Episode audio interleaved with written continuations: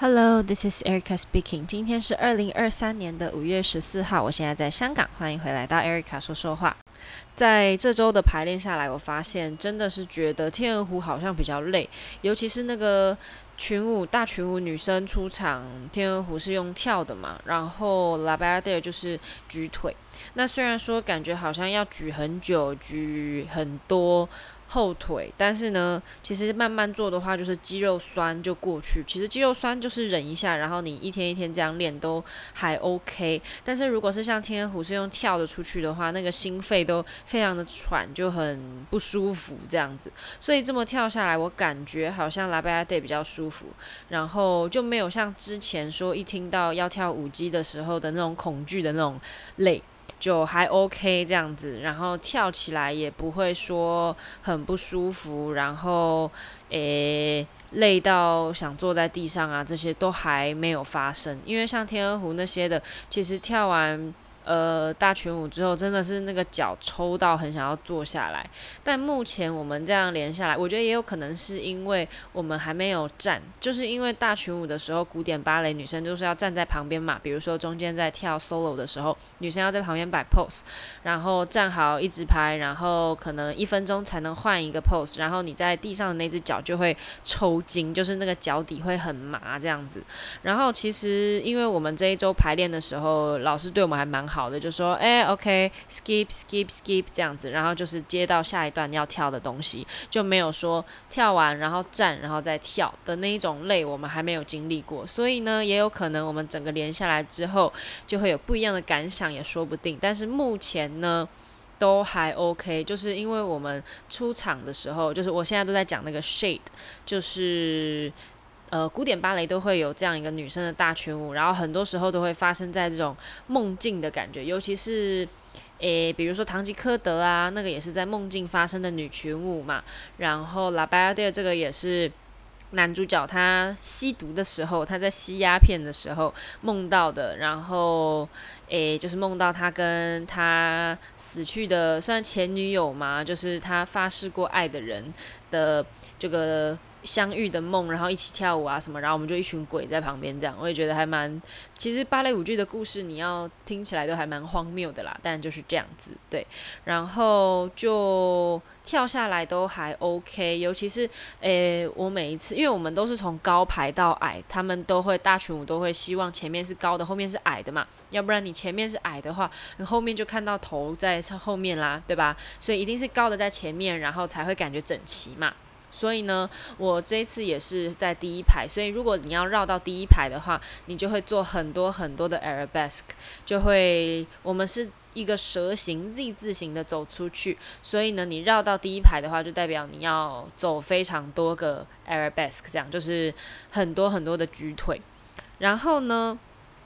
还有一件事情想要跟大家分享，我觉得可能是在看演出的时候比较不会知道的一些排练的事情，就是 casting 的部分。因为其实 casting 我从进团到现在就是哦，团里发什么我就 OK 啊，那就学什么。但是因为现在进团到了一定的时间，就会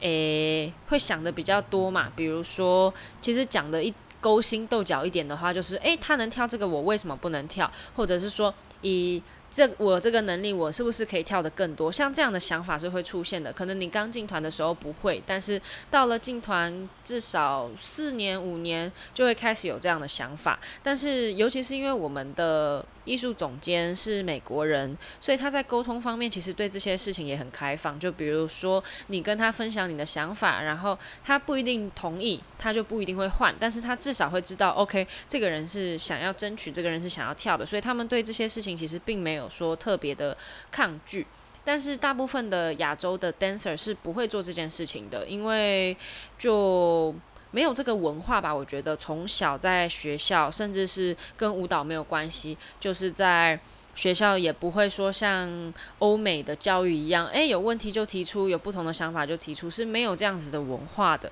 所以其实团里也不太会有亚洲的 dancer 会做这样的事情。但是因为我们是一个蛮国际化的舞团嘛，所以是会有人这样做，然后是会被看见的。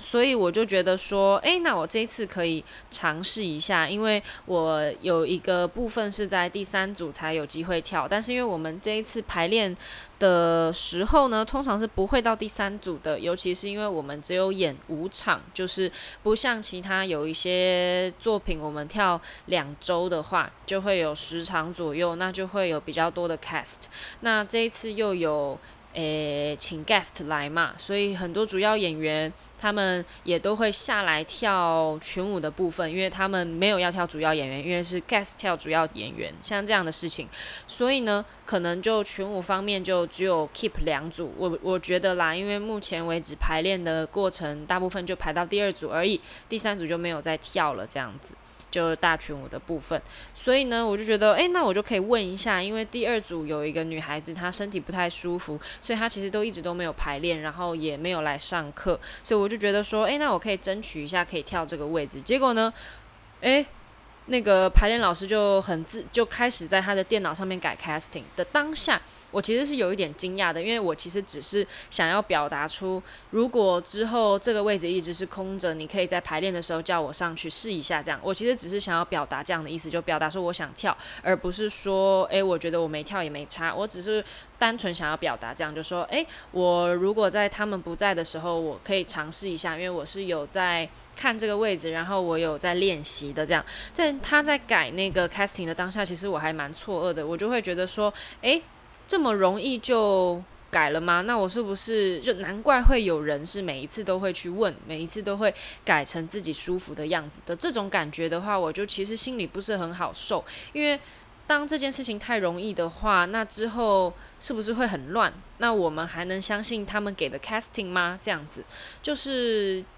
还好，听我 podcast 的人没有太多，所以我可以跟大家分享这件事情。但是我觉得。诶，这件事情比我想象中的容易，反而让我觉得压力有点大。因为呢，我如果自己这样子觉，自己这样子讲说，诶，我想要跳这个位置，然后他也改了，那之后我跳的时候没有跳好，那是不是就是我的问题了？的这样子的感觉，哇，我这个想超多。然后在星期六、星期天晚上的时候，我甚至梦到我在排那一段，就是。我觉得说，我只是想要说，我想要跳，而不是说你必须让我跳，然后你现在就要换 casting。那尤其是当下我在问的时候，因为我们团里的诶物理治疗是需要登记的嘛，然后我刚好是登记在了我跟这位老师谈话的之后。要去看物理治疗，所以我就跟他谈完了之后，就说：“诶，我可以跳这个位置。”他就说：“哦，那你要好好自己要记得这个位置，然后因为有可能就随时把你丢进去这样。”我就说：“哦，好，没问题。”但我半个小时之后要去看物理治疗，然后他瞬间是一种：“好，你现在跟我争取这个位置，然后你现在要去看治疗，你刚不是说你的脚 OK 吗？”的这种感觉，我是觉得身为演员不太舒服，但是，诶。以一个老师的角度，我也可以理解啦。就是一个人去跟你争取说，哦，我很健康，我想要跳这个东西，我一定没问题啊。但是我等一下要去看医生的这种感觉，我是可以理解。但是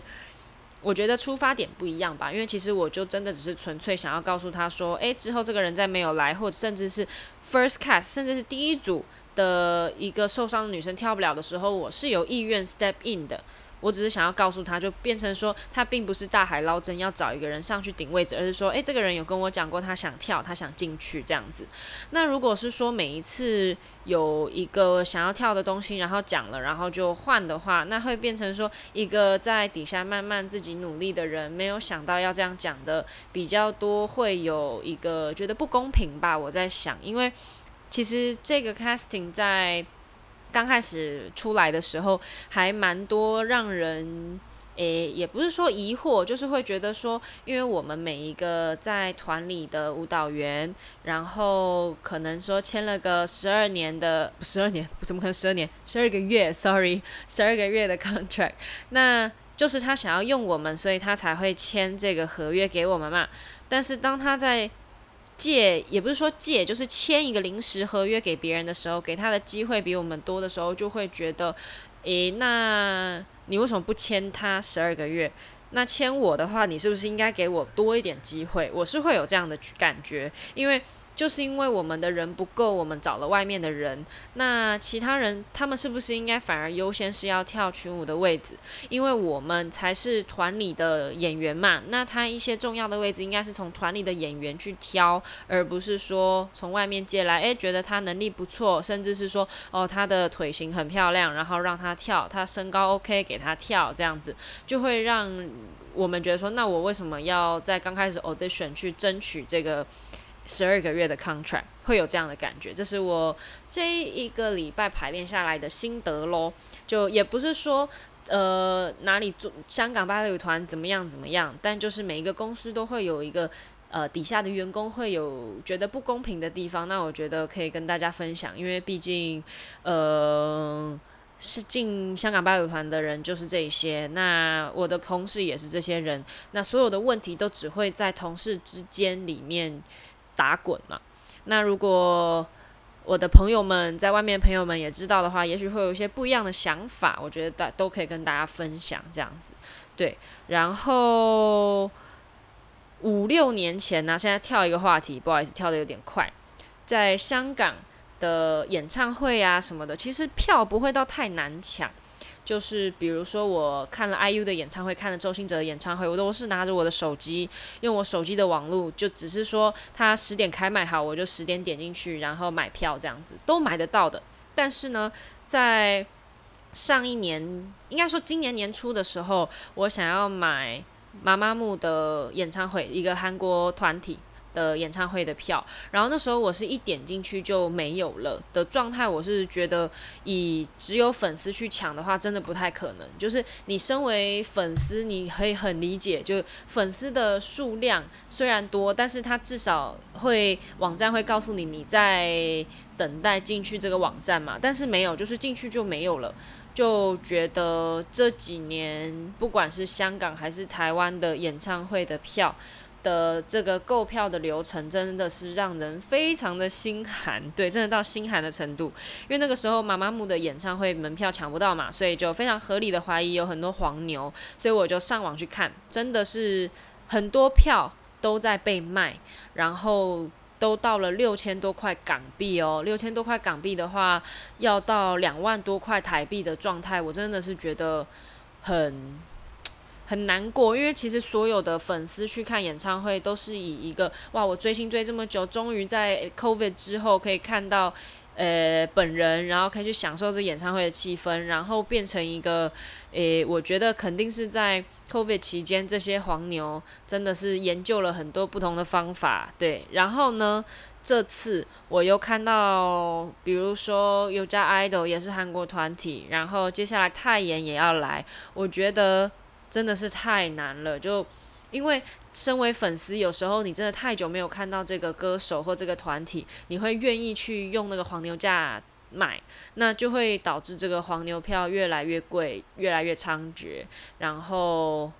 就。没有办法，就一部实名制就会这样。为什么韩国比较不会发生这样的事情？因为他们所有的票都是实名制。就比如说那个时候我去首尔看演唱会，那虽然说因为我是有会员的，就是这个 I V I U 的会员嘛，有这个歌手的会员，所以我可以提前买。但我也觉得合理啊，会员我本来就有买。人家会员一年一年的那个礼包嘛，那我就是有会员的资格，那我优先买票。他也不是说一次可以买十张，他好像最多也就买两三张还四张而已。那就是一个粉丝的心态，说 OK，那我本来就是粉丝，我就可以先买啊。然后就算是这样子，他到现场也要用护照去。核对你的身份才可以领票，你才可以进去。但是现在在不管是香港还是台湾，你就只是说回答问题，然后比如说一些比较只有粉丝才知道的问题，甚至是那种比较刁钻的问题，什么所有成员的生日加起来数字是多少啊？什么像这种问题，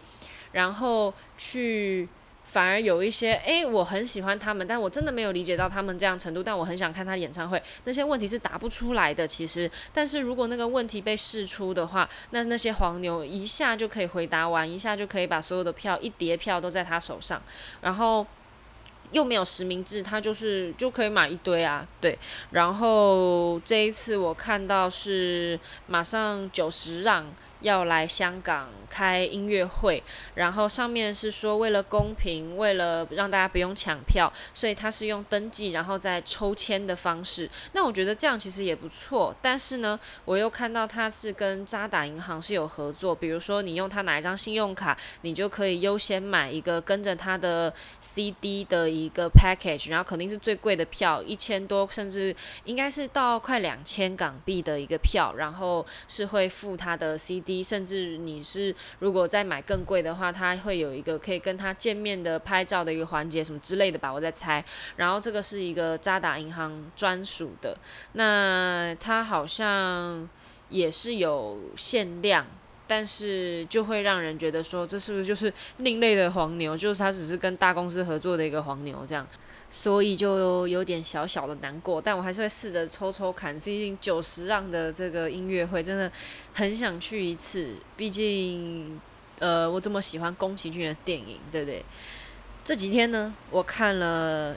人选之人，就台湾在 Netflix 的一个有关选举的一个台剧，然后它其实真的很像是《机智医生生活》的这种职业职场剧，然后是在讲幕僚的一些有趣的事情。然后我发现我看完之后，真的越来越爱台湾呢。台湾怎么可以这么赞呢、啊？就是整个造势晚会像演唱会一样，超酷的。然后呃，不管是所有的勾心斗角，然后这些什么官僚的这些外遇。啊，然后被周刊拍到啊，真的是特别刺激。然后这女儿的心境，然后还偷翻老爸的那个安全，那叫什么？那个叫什么保险箱？然后去翻出那个磁碟，超酷。然后反正就是他很多琐碎的事情就，你就有点像是《机智医生生活》他的。一些生活发生的事情就是最好玩的事情嘛，就并不是说一定要什么狗血的剧情，但就还蛮好玩的这样。然后我也是最后有看到哭，就不知道什么哭点这么低，反正就边喝个小酒，然后看着剧就特别容易哭。然后我发现我这整个录音一直在讲，然后就是我在呃 check 我之前讲了什么的时候，就一直听到然后然后，是不是有点烦呐？我要稍微改进一下。对，这几天呢，我发现。奈奈就是我们家这只腊肠狗，屁屁长了两撮毛，超可爱的，但是就很容易沾到大便，所以每次都要一直帮它擦。然后我买了一个稍微大一点的尿盆，希望它可以尿对的几率可以增加。对，它现在从远处站在尿盆看我，超可爱。对，那就差不多这样子。祝天下所有的妈妈，尤其是我的妈妈，母亲节快乐！希望大家都有一个美好的一周，美好的一天，美好的诶，不管是晚上还是早上还是中午，希望大家都过得开心。这样子，那就 Happy Mother's Day！See you guys next week. Bye. Thank you.